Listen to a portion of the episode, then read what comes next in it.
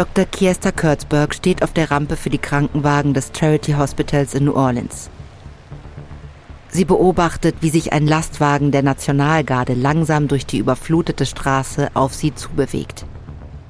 Das Wasser ist zwar etwas zurückgegangen, aber um das Krankenhaus herum steht es immer noch hoch. Sie wippt ungeduldig mit ihrem Fuß. Es ist Donnerstagnachmittag, der 1. September 2005. Der Kittel, den sie trägt, ist steif vom getrockneten Schweiß und etwa drei Nuancen dunkler als vor fünf Tagen, als sie ihn zum ersten Mal angezogen hat. Zusammen mit Hunderten von Patienten und Patientinnen und anderen Mitarbeitenden des Krankenhauses hat sie hier im Charity festgesessen, seit Hurricane Katrina in den frühen Morgenstunden des 29. August über die Stadt hereingebrochen ist. Die Patientinnen unter diesen Bedingungen am Leben zu erhalten, ist bislang die schwierigste Herausforderung ihres Lebens gewesen. Sie wirft einen Blick auf die Militärhubschrauber, die das Tulane Medical Center evakuieren, das Privatkrankenhaus auf der anderen Straßenseite gegenüber vom Charity. Es hat Kurtzberg oder ihre Patientinnen nicht überrascht, dass das noblere Krankenhaus mit wohlhabenderen und überwiegend weißen Patienten und Patientinnen als erstes evakuiert wird. Aber die Nationalgarde ist endlich da. Und nun kann auch die Evakuierung des Charity beginnen. Der Lastwagen hält an und die Beifahrertür öffnet sich. Ein junger Mann steigt aus, in voller Kampfausrüstung. Helm, Schutzbrille, kugelsichere Weste. Kurtzberg winkt ihn auf die Rampe. Hier entlang. Es sind insgesamt 1200 Menschen. 450 Patienten und Patientinnen, 46 davon kritisch. Sie sollten als Erste rausgebracht werden. Aber der Nationalgardist rührt sich nicht von der Stelle. Tut mir leid, Ma'am. Wir haben den Befehl, das Gebiet zu verlassen. Ich weiß, dass Sie auf Hilfe warten, aber wir kommen morgen früh um 9 Uhr zurück. Kurtzberg starrt ihn an und fragt sich, ob sie in ihrem erschöpften Zustand etwas falsch verstanden hat. Was soll das heißen? Sie sind hier und wir können sofort loslegen. Wir haben noch Stunden, bis es dunkel wird. Lassen Sie uns wenigstens die Schwächsten rausbringen. Der Gardist schüttelt den Kopf. Das geht nicht, Ma'am. Wir haben Berichte über schwere Gewaltausbrüche in dieser Gegend. Es ist zu gefährlich. Wir kommen morgen um 9 Uhr wieder. Kurtzberg geht die Rampe hinunter auf ihn zu. Sie kann ihn nicht gehen lassen. Ich bin schon seit Tagen hier. Ich kann Ihnen versichern, dass diese Berichte falsch sind. Hier gibt es keine Gewalt. Schauen Sie mal rüber zum Tulane Medical Center. Die werden doch auch ohne Probleme evakuiert. Warum wir nicht? Warum nicht das Charity? Ich weiß nicht, was ich Ihnen sagen soll. Unsere Informationen besagen, dass dieses Gebiet nicht sicher ist. Kurtzberg kann nicht glauben, was sie da hört. Sie hätte nie gedacht, dass das US-Militär Entscheidungen über Leben und Tod auf haltlose Gerüchte stützen würde. Sie überlassen kranke, hilflose Menschen ihrem Schicksal, nur weil sie schlecht informiert sind. Das macht sie wirklich wütend. Kommen Sie wenigstens früher zurück, um 6 Uhr oder sobald es hell ist. Jede Stunde, die wir nicht evakuiert werden, könnte jemanden das Leben kosten. Der Mann sieht sie hilflos an. Unser Befehl lautet 9 Uhr. Es gibt nichts, was ich tun kann. Meine Hände sind gebunden. Kurtzberg schließt die Augen und atmet tief durch. Der Gardist ist nicht das Problem. Es ist so viel größer. Das Problem ist ein System, das die ärmeren, meist schwarzen Bewohner und Bewohnerinnen der Stadt vernachlässigt. Dieselben Menschen, die einen Großteil der Patienten und Patientinnen des Charity Hospital ausmachen. Sie geht wieder hinein. Das Geräusch der Hubschrauber dröhnt in ihren Ohren. Hubschrauber, die Überstunden machen, um das private, privilegierte Krankenhaus auf der anderen Straßenseite zu evakuieren. In der Zwischenzeit hat sie hier im Charity keine andere Wahl, als alles in ihrer Macht Stehende zu tun, ihre Patientinnen durchzubringen. Noch eine weitere Nacht.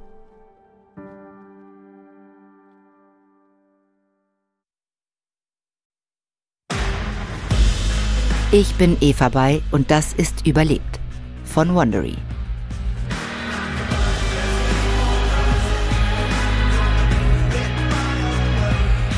Vier Tage nachdem der Hurricane Katrina über New Orleans hinweggefegt war, suchten immer noch rund 50.000 Einwohner Zuflucht im Superdome und im Convention Center. Tausende weitere saßen auf ihren Dächern fest da 80 Prozent der Stadt unter Wasser standen und weder die örtlichen noch die staatlichen Behörden und auch nicht die des Bundes es geschafft hatten, wirksame Hilfsmaßnahmen einzuleiten. Überall in der Stadt wuchs die Verzweiflung der Menschen. Als die Regierung endlich Maßnahmen einleitete, war es für viele zu spät. Die Auswirkungen der Katastrophe würden noch jahrzehntelang zu spüren sein. Dies ist Folge 4. Wir waren hier.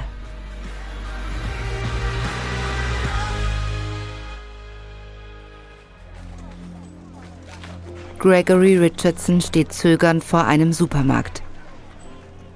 Die bodentiefe Schaufensterscheibe ist eingeschlagen worden und im Inneren hamstern die Leute Lebensmittel und Getränke.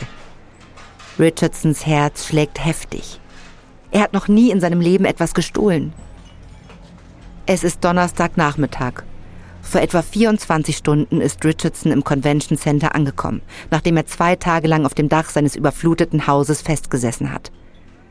Er hatte erwartet, im Convention Center Nahrung, Wasser und medizinische Hilfe zu finden. Aber stattdessen hat er nur Unordnung und Chaos vorgefunden. Gestern hat er etwas gegrilltes Hähnchen von ein paar Männern ergattert, die einen nahegelegenen Laden geplündert hatten. Das war okay für ihn, er war dankbar. Aber selbst Essen zu stehlen, er ist sich nicht sicher, ob er das kann. Er ist wie erstarrt, unfähig, den Laden zu betreten. Er hat die meiste Zeit des Tages damit verbracht, seinen Vater zu suchen, aber jetzt ist er froh, dass sein Vater nicht hier ist, um das zu sehen. Richardson ist dazu erzogen worden, nicht das Gesetz zu brechen. Aber er hat keine andere Wahl. Hinter ihm brüllt ein frustrierter Mann. Mann, ich hab Hunger, geh aus dem Weg, wenn du nicht reingehen willst. Richardson überlegt, ob er weggehen soll, aber seine ausgedörrte Kehle und sein leerer Magen lassen sich nicht ignorieren.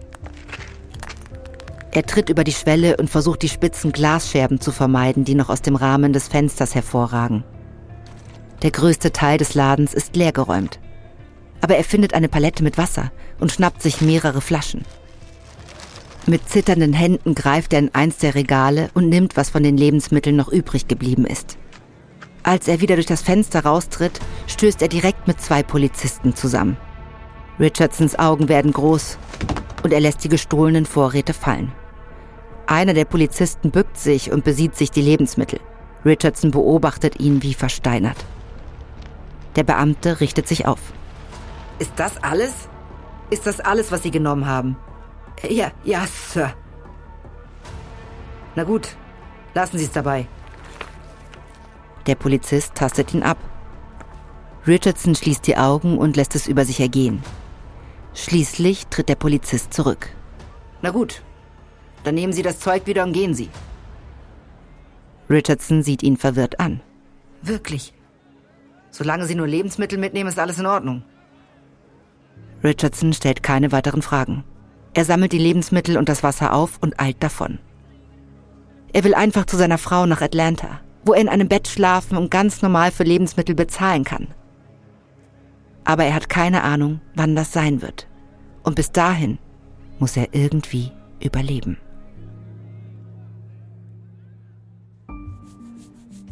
Sally Foreman kratzt sich an ihrem Knöchel. Die Haut ist rot und gereizt.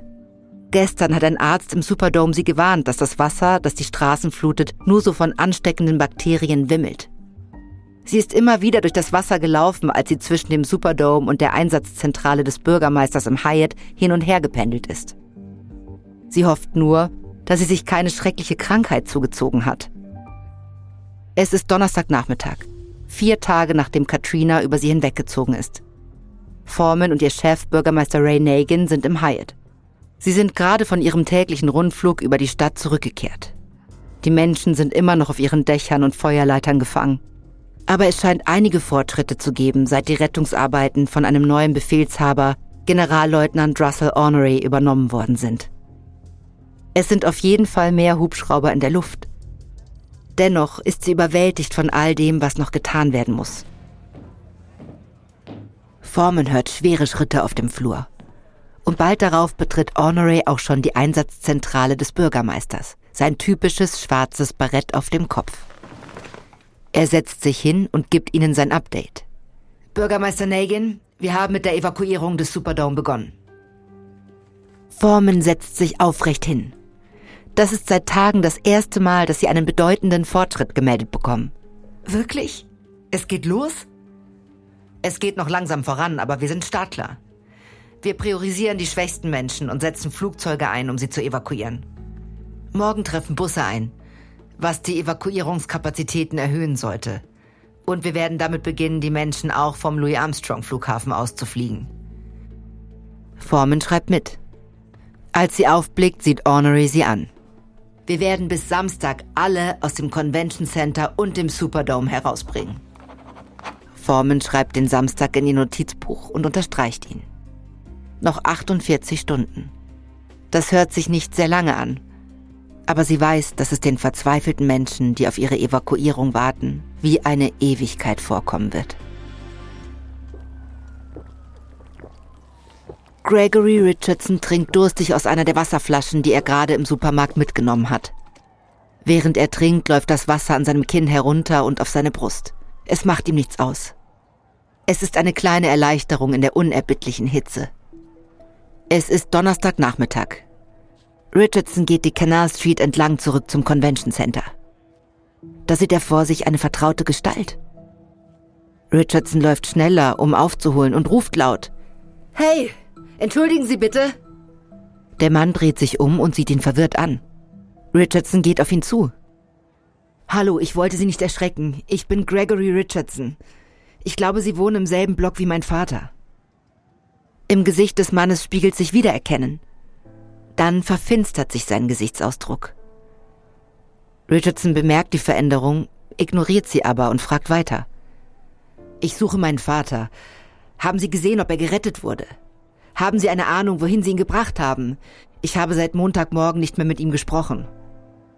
Der Mann senkt seinen Blick und murmelt eine Antwort. Richardson beugt sich vor. Ein ungutes Gefühl macht sich in seinem Magen breit. Entschuldigung, ich habe das nicht verstanden. Der Mann schaut auf. Seine Augen sind glasig. Junge, es tut mir so leid. Ich glaube, er hat es nicht geschafft. Richardson ringt nach Luft. Wovon reden Sie? Ich war einer der letzten, die gerettet wurden. Ich habe deinen Vater nicht auf seinem Dach gesehen.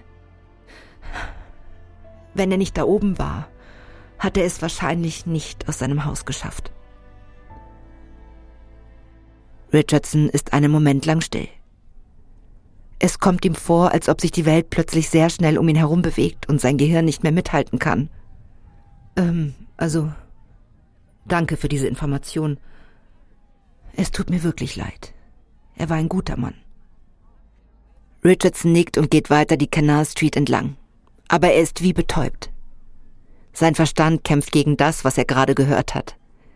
Vielleicht hat er geschlafen. Oder er war nicht ganz bei sich, weil er nicht genug zu essen und zu trinken hatte. Unser Erinnerungsvermögen ist nicht immer zuverlässig. Es gibt alle möglichen Erklärungen, warum er Richardsons Vater nicht auf seinem Dach gesehen hat. Richardson will die Hoffnung noch nicht aufgeben. Sein Vater ist ein starker und patenter Mann. Doch als er weitergeht, rinnen ihm Tränen übers Gesicht.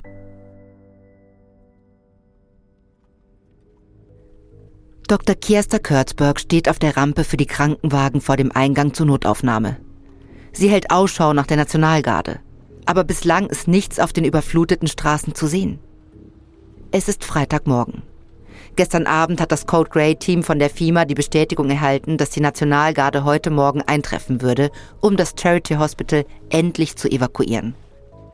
Das Krankenhauspersonal hat die ganze Nacht hindurch gearbeitet und Vorbereitungen getroffen. Sie haben handschriftlich mehrere Kopien der Krankenakte eines jeden Patienten verfasst. Sie haben Beutel mit Medikamenten für die Patienten für drei Tage gefüllt. Und sie haben Türen und Konferenztische in Backboards umgewandelt. Stützende Bretter, die die Patienten während des Transports stabilisieren. Es war Knochenarbeit. Aber die Aussicht auf die Evakuierung hat das Team motiviert, noch einmal alles zu geben. Doch Kurtzberg beschleicht ein ungutes Gefühl, während sie auf der Rampe steht. Es sind keine Boote oder Lastwagen in Sicht. Hinter ihr öffnet sich eine Tür. Und als sie sich umdreht, sieht sie ihren Mann aus der Notaufnahme kommen. Er hatte sie gestern mit seiner Rückkehr von Baton Rouge überrascht, wohin er kurz vor dem Sturm geflüchtet war. Irgendwie hat er es geschafft, an den Kontrollpunkten vorbeizukommen und dann die Polizei und die Nationalgarde überzeugt, ihn in einem ihrer Hochwasser-LKWs zum Krankenhaus zu fahren. Kurtzberg sieht ihn an und schüttelt den Kopf. Eine furchtbare Gewissheit macht sich in ihr breit. Sie kommen nicht. Wir sind auf uns allein gestellt. Wir müssen hier noch mindestens einen weiteren Tag durchhalten. Ich weiß nicht, wie wir das schaffen sollen.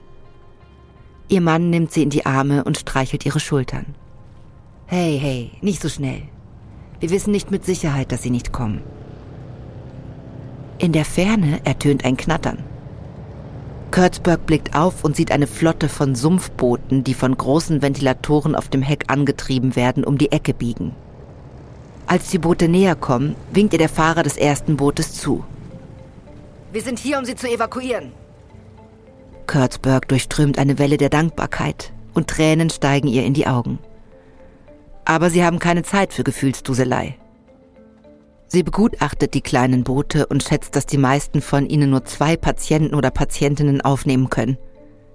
Es wird Stunden dauern, das gesamte Krankenhaus zu evakuieren. Gott sei Dank. Fahren Sie hier rein. Wir bringen die Leute runter. Kurtzberg rennt zurück ins Krankenhaus, um dem Personal Bescheid zu geben, dass die Boote da sind. Sie stehen im Treppenhaus, auf dem Flur und in der Notaufnahme bereit, um die Patienten und Patientinnen aus jedem Stockwerk zur Rampe zu bringen. Sie sind da. Es geht los, Leute. Die ersten beiden Patientinnen befinden sich bereits in der Notaufnahme, festgeschnallt auf den behelfsmäßigen Backboards. Kurtzberg überprüft noch einmal die handgeschriebenen Krankenakten, die an ihre Kittel geheftet sind. Dann heben sie und ihr Mann den ersten Patienten hoch, während zwei Pfleger einen zweiten Patienten hochheben und Kurtzberg zur Tür hinaus folgen. Sie kann hören, wie die nächsten Patientinnen vorbereitet werden, wie auf einem Fließband. Ihr System funktioniert. Sobald die Patienten gesichert sind, fährt das erste Boot los und das nächste Boot fährt vor. Kurtzberg hält kurz inne und beobachtet das Gewusel. Es passiert wirklich. Sie evakuieren ihre Schutzbefohlenen aus dem Charity. Dann strafft sie ihre Schultern und geht wieder hinein. Das waren nur die ersten zwei Patienten. Sie haben noch Hunderte vor sich.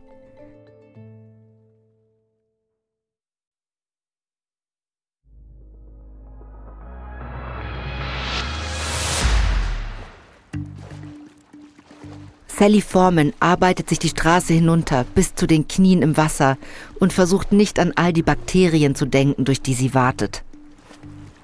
Es ist Freitagmorgen, der 2. September. Kurz nach Sonnenaufgang hat Foreman einen Anruf auf ihrem Blackberry erhalten. Den ersten seit Tagen. Es war ein Mitarbeiter aus dem Weißen Haus, der ihr mitgeteilt hat, dass Präsident George W. Bush nach New Orleans fliegen wird und sich mit Bürgermeister Nagin treffen möchte. Jetzt ist Foreman auf dem Weg vom Hyatt zum Rathaus, um den Bürgermeister auf das Treffen vorzubereiten. Foreman hört ein Rumpeln in der Ferne. Sie bleibt stehen und schaut sich besorgt um. Hoffentlich nicht noch eine neue Katastrophe. Dann ortet sie die Quelle des Geräuschs und beginnt zu lächeln. Eine lange Reihe von Bussen schlängelt sich die Straße hinunter zum Superdome. Sie bleibt stehen und schaut eine Sekunde lang zu. Es ist eine bunte Parade von Schulbussen, Greyhound-Bussen und Bussen der Stadt. Und es ist ein herrlicher Anblick, der sich ihr bietet. Dann setzt Forman ihren Weg fort, immer noch mit einem Lächeln im Gesicht. Zum ersten Mal seit fast einer Woche sieht sie dem bevorstehenden Tag mit einem positiven Gefühl entgegen. Dr. Kiesta Kurtzberg rennt die Treppe des Charity Hospital hinauf und versucht so schnell wie möglich in den fünften Stock zu gelangen. Ihr Mann ist dicht hinter ihr. Sie atmet schwer. Nach fünf Tagen mit wenig Essen und Schlaf verlangt ihr der Sprint körperlich noch mehr ab als sonst. Aber sie rennt weiter. Es ist später Nachmittag am Freitag, den 2. September. Die Evakuierung ist geschafft. Zumindest hofft Kurtzberg das. Gerade als sie in das letzte Boot der Nationalgarde steigen wollte, überkam sie Panik, dass sie einen Patienten vergessen haben könnte. Es gab niemanden speziell, um den sie sich Sorgen gemacht hat. Aber die Vorstellung, einer ihrer Patienten könnte ganz allein in dem verlassenen Krankenhaus sein, hat sie in Angst und Schrecken versetzt. Panisch hat sie den Kapitän des Schiffes angefleht zu warten, während sie nachsieht. Kurtzberg erreicht den fünften Stock und drückt die Tür auf. Sie und ihr Mann überprüfen methodisch jedes Zimmer das Zimmer, in dem ihr Patient mit den Schusswunden gelegen hat. Es ist leer. Das Zimmer, in dem Ihr Patient mit dem Hirntumor untergebracht war. Leer. Das Zimmer des Schlaganfallopfers. Leer. Das Zimmer des Tetraplegikers. Leer. Sie geht weiter und durchsucht jedes Zimmer. Sie durchsucht sogar alle Toiletten. Sie muss sicher sein. Nach einigen Minuten ist sie überzeugt, dass niemand zurückgeblieben ist. Sie weiß, dass sie die Treppe wieder hinuntergehen sollte, aber sie kann sich nicht dazu bringen. Ihr Mann streicht ihr über die Schulter. Bist du okay? Sie nickt, aber die Wahrheit ist, dass sie es nicht ist. Als sie in dem leeren Krankenhaus steht, wird sie mit allem konfrontiert, was sie in den letzten fünf Tagen durchgemacht hat. Dem Stress, der Frustration, der Angst aber auch die Momente des Sieges, wie zum Beispiel als ihr Patient mit den Schusswunden die ersten Schritte gemacht hat. Die Art und Weise, wie sich das Personal um alle gekümmert hat. Kurtzberg war nie im Krieg, aber sie fühlt sich, als wäre sie im Schützengraben gewesen. Ihr Mann wird langsam unruhig. Wir sollten gehen, das Boot wartet, aber Kurtzberg hat das Gefühl, dass sie irgendetwas tun muss, um zu würdigen, was die 1200 im Charity Hospital gestrandeten Menschen durchgemacht haben. Nur einen Moment noch. Sie geht zum Zimmer des Pflegepersonals und findet dort einen Stift und ein Blatt Papier. Sie denkt einen Moment nach und beginnt dann zu schreiben. Wir waren hier. Wir haben Katrina überlebt. Ihr Mann blickt ihr über die Schulter und liest mit. Er legt einen Arm um sie. Dann, bevor Kurtzberg sich zusammenreißen kann, bricht sie in Tränen aus. Das Charity Hospital war ihr Zuhause. Es war der einzige Ort, an dem sie je arbeiten wollte. Sie hatte gedacht, dass sie sehr lange in diesem Krankenhaus tätig sein würde. Aber jetzt ist sie nicht sicher, wann oder ob sie jemals zurückkehren wird.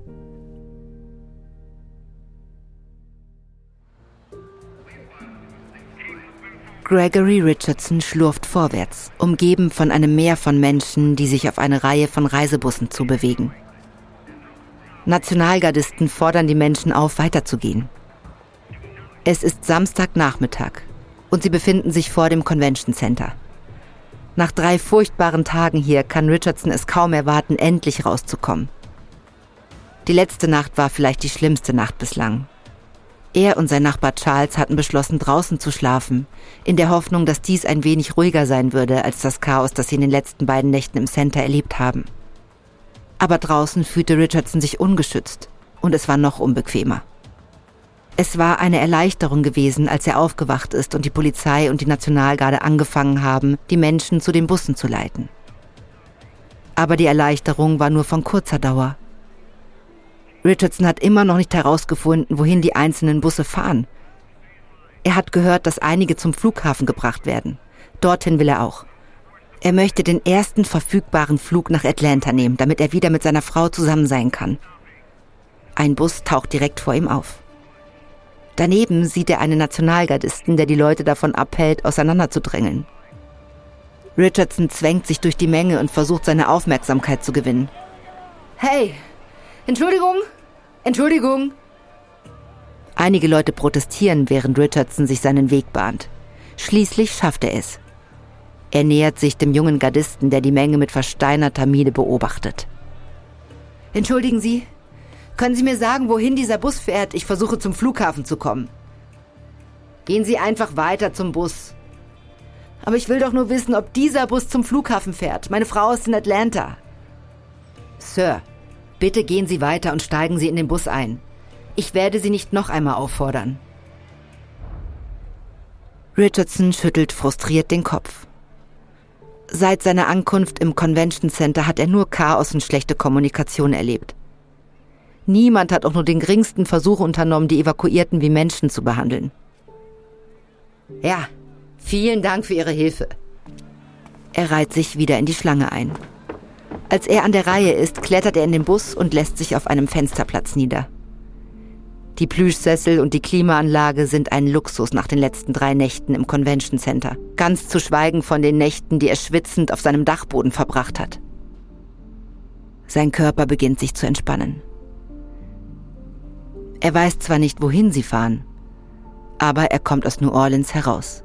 Er ist in Sicherheit. Wo auch immer dieser Bus ihn hinbringt, er wird einen Weg finden, nach Atlanta und zu seiner Frau zu gelangen. Und dann wird er seinen Vater finden. Er gibt die Hoffnung nicht auf, dass er noch am Leben sein könnte. Richardson schaut aus dem Fenster, während der Bus wegfährt. Die Überschwemmung ist inzwischen zurückgegangen, aber der Schaden, der in der Stadt entstanden ist, ist katastrophal. Sie sieht überhaupt nicht mehr wie die Stadt aus, die er sein Leben lang sein Zuhause genannt hat. Und er fragt sich, ob sie das jemals wieder tun wird. Sally Foreman steht an einer Straßenecke und beobachtet, wie ein Fox News Reporter live vom Convention Center sendet. Er ist hell angeleuchtet und hält ein Mikrofon in der Hand. Der Bürgermeister und einige andere Stadtbedienstete stehen bei Foreman und sehen zu, wie der Newsreporter auf den Bus zeigt, in den die letzten Geflüchteten aus dem Convention Center steigen. Es ist später Nachmittag und Foreman hat einen weiteren arbeitsreichen Tag hinter sich. Den größten Teil des Tages hat sie damit verbracht, den Bürgermeister zu seinem Treffen mit Präsident Bush und anschließend zur gemeinsamen Pressekonferenz vor der Abreise des Präsidenten zu begleiten.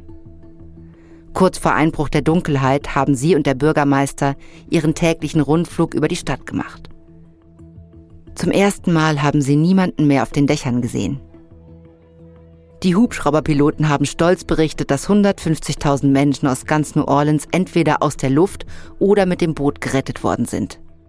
Foreman ist sich nicht sicher, woher sie diese Zahl haben.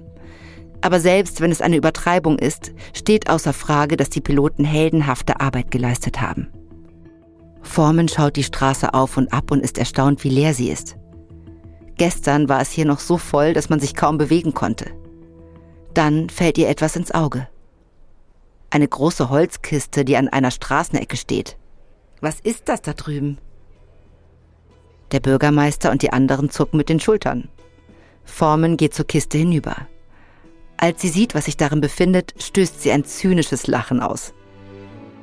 Sie geht zurück zu der Gruppe. Der Bürgermeister sieht sie an. Was war es denn? Vorräte, Lebensmittel und Wasser. Bürgermeister Nagin schüttelt den Kopf. Wo waren die vor drei Tagen? Keine Ahnung. Die Türen des Busses schließen sich und der Fahrer lässt den Motor an. Er fährt auf den Convention Center Boulevard direkt an der Stelle vorbei, an der Formen und die anderen stehen. Durch die Fenster kann Formen die Gesichter vieler Fahrgäste sehen. Sie sehen am Boden zerstört aus, müde und verängstigt. Formen fragt sich, wo sie wohl hingebracht werden. Sie hofft, dass man sich, wo auch immer sie hinkommen, um sie kümmern wird. Auf der anderen Straßenseite beendet der Journalist seine Übertragung. Formen sieht sich um. Das Wasser steht immer noch auf der Straße, aber es wird abgepumpt. Die Häuser von Tausenden von Menschen und unzählige Geschäfte sind zerstört. Die Herausforderung für die Stadt, all das wieder aufzubauen, wird enorm sein. Der Bürgermeister steht neben ihr. Auch er blickt die Straße hinunter. Wir haben eine große Aufgabe vor uns. Haben Sie daran gedacht, zurückzutreten? Forman ist schockiert über diese Andeutung. Wie bitte? Sind Sie mit meiner Arbeit unzufrieden? Nein, ganz und gar nicht. Aber das ist nicht der Job, für den Sie sich beworben haben. Ich würde es verstehen, wenn das alles zu viel ist. Wenn Sie sich eine Stelle suchen wollen, bei der Sie mehr Zeit mit Ihrer Familie verbringen können. Forman sieht ihm in die Augen. Also wenn Sie nicht gerade jemand anderen für den Job im Auge haben, werde ich genau dort bleiben, wo ich bin. Es ist Ihre Stadt. Und sie wird alles tun, um sie wieder auf Vordermann zu bringen. Egal wie lange es dauert.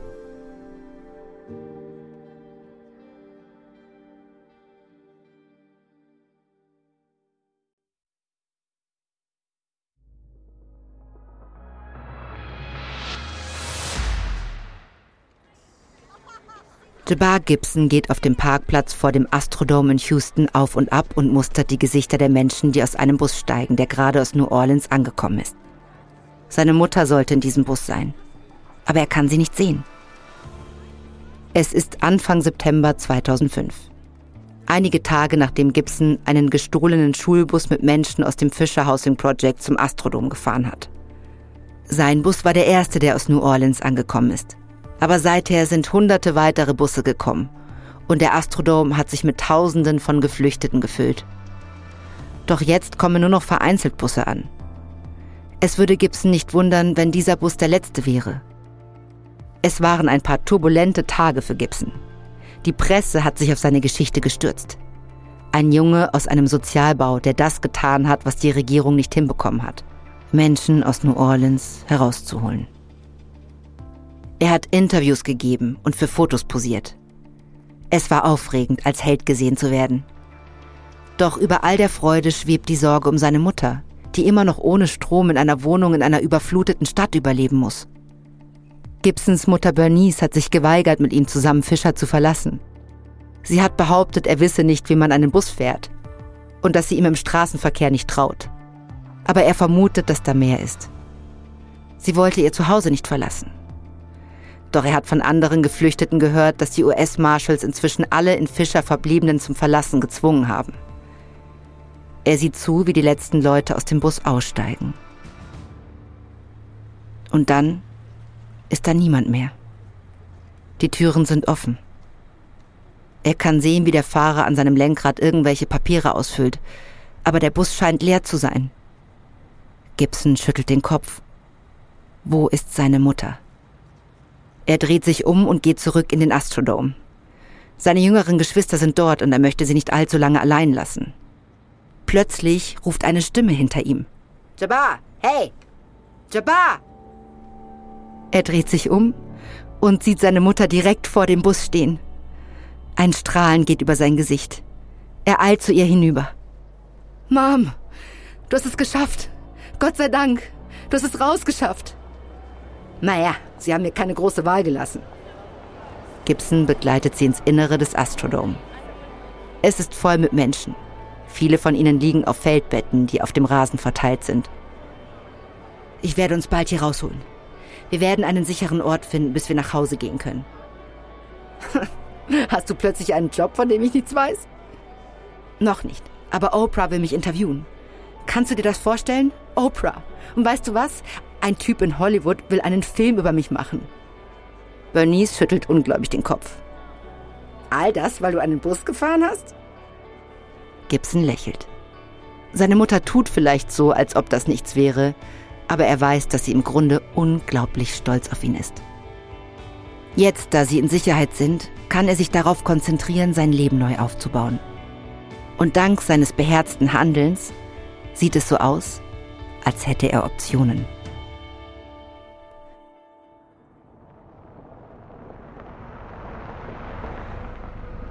Gregory Richardson parkt sein Auto vor dem Haus seines Vaters im Lower Ninth Ward.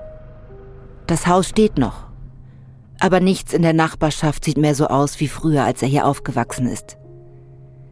Die Überschwemmung ist zwar zurückgegangen, aber die Schäden, die sie hinterlassen hat, sind immens. Alte Autos sind in die Vorgärten gespült worden und einige Häuser sind völlig zerstört. Umgestürzte Bäume und Trümmer liegen auf den Straßen herum. Es ist Oktober 2005 und Richardson darf erst jetzt zum ersten Mal seit dem Hurricane vor fast zwei Monaten zum Haus seines Vaters. Der Bus, in den Richardson am Convention Center eingestiegen ist, hat ihn nach Arkansas gebracht, zu einem Militärstützpunkt. Von dort aus ist er zum Flughafen getrennt und nach Atlanta geflogen, um endlich wieder mit seiner Frau vereint zu sein. Die Freude darüber hielt jedoch nicht lange an. Als die Tage vergingen, ohne dass er etwas von seinem Vater hörte, begann Richardson das Schlimmste zu befürchten. Bald erhielt er die niederschmetternde Nachricht, dass die Leiche seines Vaters geborgen worden war. Jetzt ist er zurück, um sich das Ausmaß der Überschwemmung aus erster Hand anzusehen. Die Nachbarschaft hat in den letzten sechs Wochen unter Quarantäne gestanden, bis die Rettungskräfte die Häuser durchsucht und sichergestellt hatten, dass sie wieder betreten werden konnten. Heute darf Richardson nur das tun, was als Look and Leave bekannt ist. Ein kurzer Rundgang durch das Haus, um den Schaden zu begutachten. Er knallt seine Autotür zu und geht auf das Haus zu. Auf die Wand ist ein großes X gesprüht. Jeder Quadrant des X enthält Informationen, darunter den Namen des Rettungsteams, das das Haus durchsucht hat, das Datum, an dem sie dort waren und was sie gefunden haben. Das X an der Tür seines Vaters bedeutet, dass sie eine Leiche gefunden haben. Richardson schluckt schwer. Seine Kehle ist wie zugeschnürt. Er wusste es, aber es ist trotzdem ein Schlag in die Magengrube, den Tod seines Vaters auf die Hauswand gemalt zu sehen. Er weiß nicht, wo sich der Leichnam seines Vaters befindet, aber er nimmt an, dass die Rettungskräfte ihn in eines der vielen provisorischen Leichenhäuser in der Nähe von Baton Rouge gebracht haben. Er stößt die Eingangstür auf und tritt ein. Hier riecht es feucht und muffig. Langsam geht er durch das Haus und sieht sich die mit Wasser und Schlamm vollgesogenen Möbel an. Die ganzen Besitztümer, die sich im Laufe des Lebens seines Vaters angesammelt haben. Das Erbe seiner Familie. Alles zerstört. Er beschließt nach oben zu gehen, in der Hoffnung, dass er dort vielleicht ein paar Dinge retten kann. Doch als er die Treppe halb erklommen hat, stößt er einen gequälten Schrei aus. Oben auf der Treppe liegt sein Vater. Fliegen schwirren um seinen verwesenden Körper. Richardson wendet entsetzt den Blick ab. Dann sprintet er die Treppe hinunter und zur Tür hinaus. Er steht auf dem schlammigen Bürgersteig, die Hände auf den Knien abgestützt und ringt nach Luft. Die Soldatinnen, die die Leiche seines Vaters entdeckt hatten, hätten ihn wegbringen sollen. Richardson hatte gedacht, sein Vater wäre in einem Leichenschauhaus in Sicherheit, anstatt verwesend in seinem geliebten Haus. Sein Schock weicht einer Welle der Empörung. Von allen Demütigungen, die er seit Katrina durch die US-Regierung erlitten hat, ist dies die schlimmste.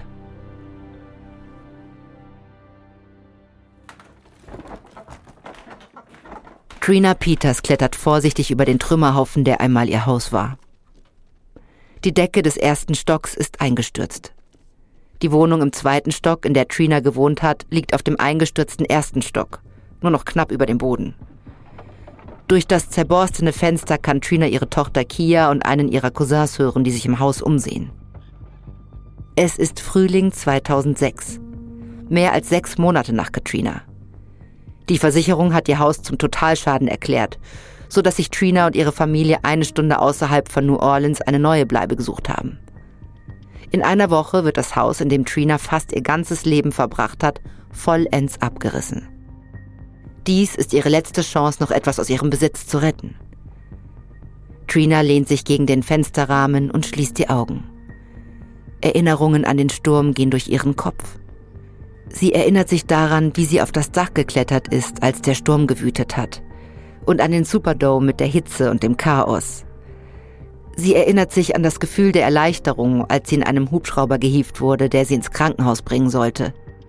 Und wie schnell diese Erleichterung in Bestürzung umgeschlagen ist, als der Hubschrauber sie stattdessen am Rande des Highways abgesetzt hat. Stundenlang haben sie und Kia auf Hilfe gewartet, bis medizinisches Personal sie schließlich in ein Flugzeug nach Texas gesetzt hat. Trina zwängt sich durch das Fenster in ihr ehemaliges Wohnzimmer. Nur wenige Wochen vor dem Hurricane hatte sie die gesamte Wohnung neu eingerichtet. Jetzt ist alles wertlos. Und ihre Versicherung hat sich geweigert, den Schaden zu übernehmen. In diesem Moment kommt Kia aus einem der Schlafzimmer heraus. Sieh mal, was ich gefunden habe. Sie hält ihr Abschlusszeugnis von der Highschool in der Hand. Es war ganz oben im Schrank, wo das Wasser nicht hingekommen ist. Trina sieht die Freude in Kias Gesicht. Noch ist nicht alles verloren, sagt sie sich. Beim Durchsuchen der Wohnung finden sie noch mehr Dinge, die es wert sind, gerettet zu werden. Ein gerahmtes Foto ihres vor einem Jahr verstorbenen Bruders. Die Basketballtrophäen ihres Sohnes Damond. Eine Box mit ihrer Uni-Zulassung und ihrem Abschluss als Sekretärin. Sowie ein Gemälde, das einst in ihrer Kirche hing. Diese wertvollen Gegenstände in ihren Händen geben Trina das Gefühl, dass sie Glück hatte. Was noch wichtiger ist, sie hat ihre Familie noch. Sie kennt so viele, die durch den Sturm geliebte Menschen verloren haben. Aber trotz des Versuchs, positiv zu bleiben, übermannt sie das Gefühl des Verlusts. Sie vermisst dieses Haus. Sie vermisst ihre Kirche. Sie vermisst ihre Stadt. Sie vermisst das Leben, das sie einst hatte.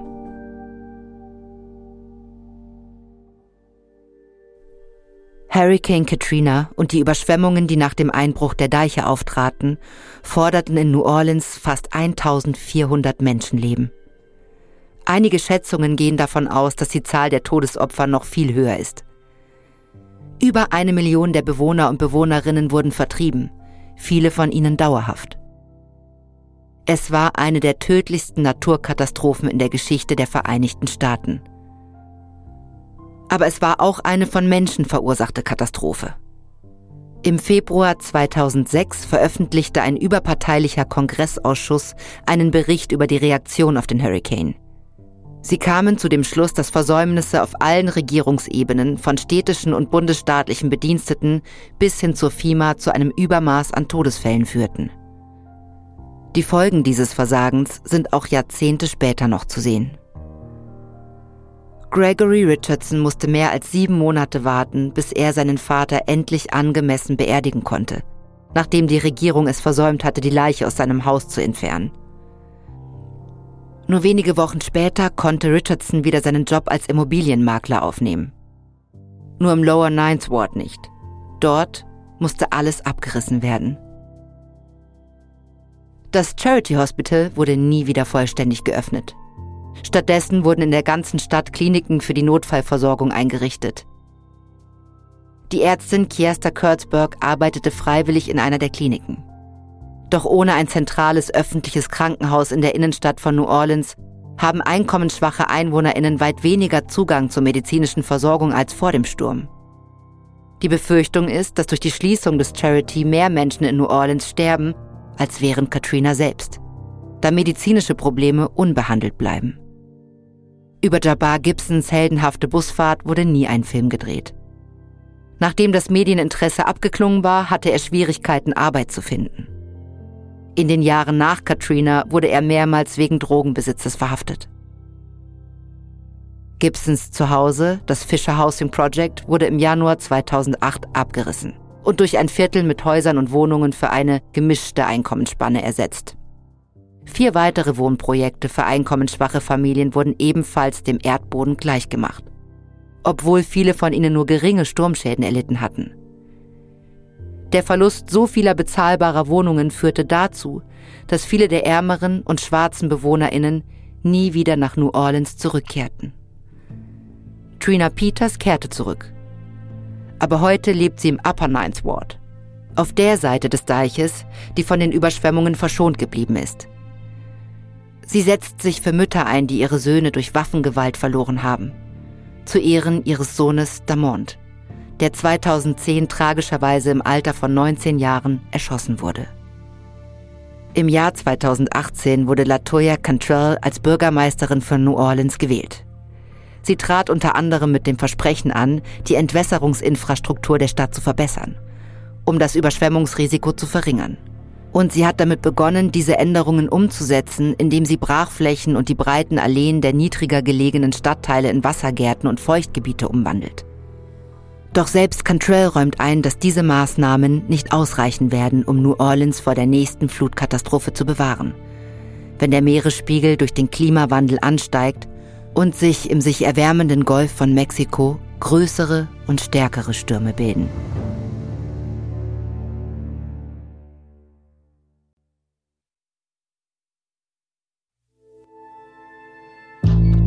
Das war die vierte Folge unserer vierteiligen Serie Hurricane Katrina. Wenn dir unser Podcast gefällt, freuen wir uns über eine 5-Sterne-Bewertung. Hier noch ein kurzer Hinweis zu den Szenen in diesem Podcast. In den meisten Fällen wissen wir zwar nicht genau, was gesagt wurde, aber unsere Geschichte basiert auf echten Tatsachen und gründlichen Recherchen. Wenn ihr mehr über diese Geschichte erfahren möchtet, empfehlen wir euch Breach of Faith, Hurricane Katrina and the Near Death of a Great American City von Jed Horn. The Great Deluge, Hurricane Katrina, New Orleans and the Mississippi Gulf Coast von Douglas Brinkley. Disaster, Hurricane Katrina and the Failure of Homeland Security von Christopher Cooper und Robert Block. Und Eye of the Storm, Inside City Hall During Katrina von Sally Foreman. Überlebt ist eine Produktion von Wondery und Mung Studios. Ich bin Eva Bay. Austin Reckless hat diese Geschichte geschrieben. Katja Reister hat die Folge adaptiert. Das Sounddesign haben Otthaus Audio und Stefan Galler gemacht. Produzentin von Munk Studios, Ilona Toller. Für Wondery Series Producer Simone Terbrack. Executive Producer Tim Kehl, Jessica Rapburn und Marshall Louis.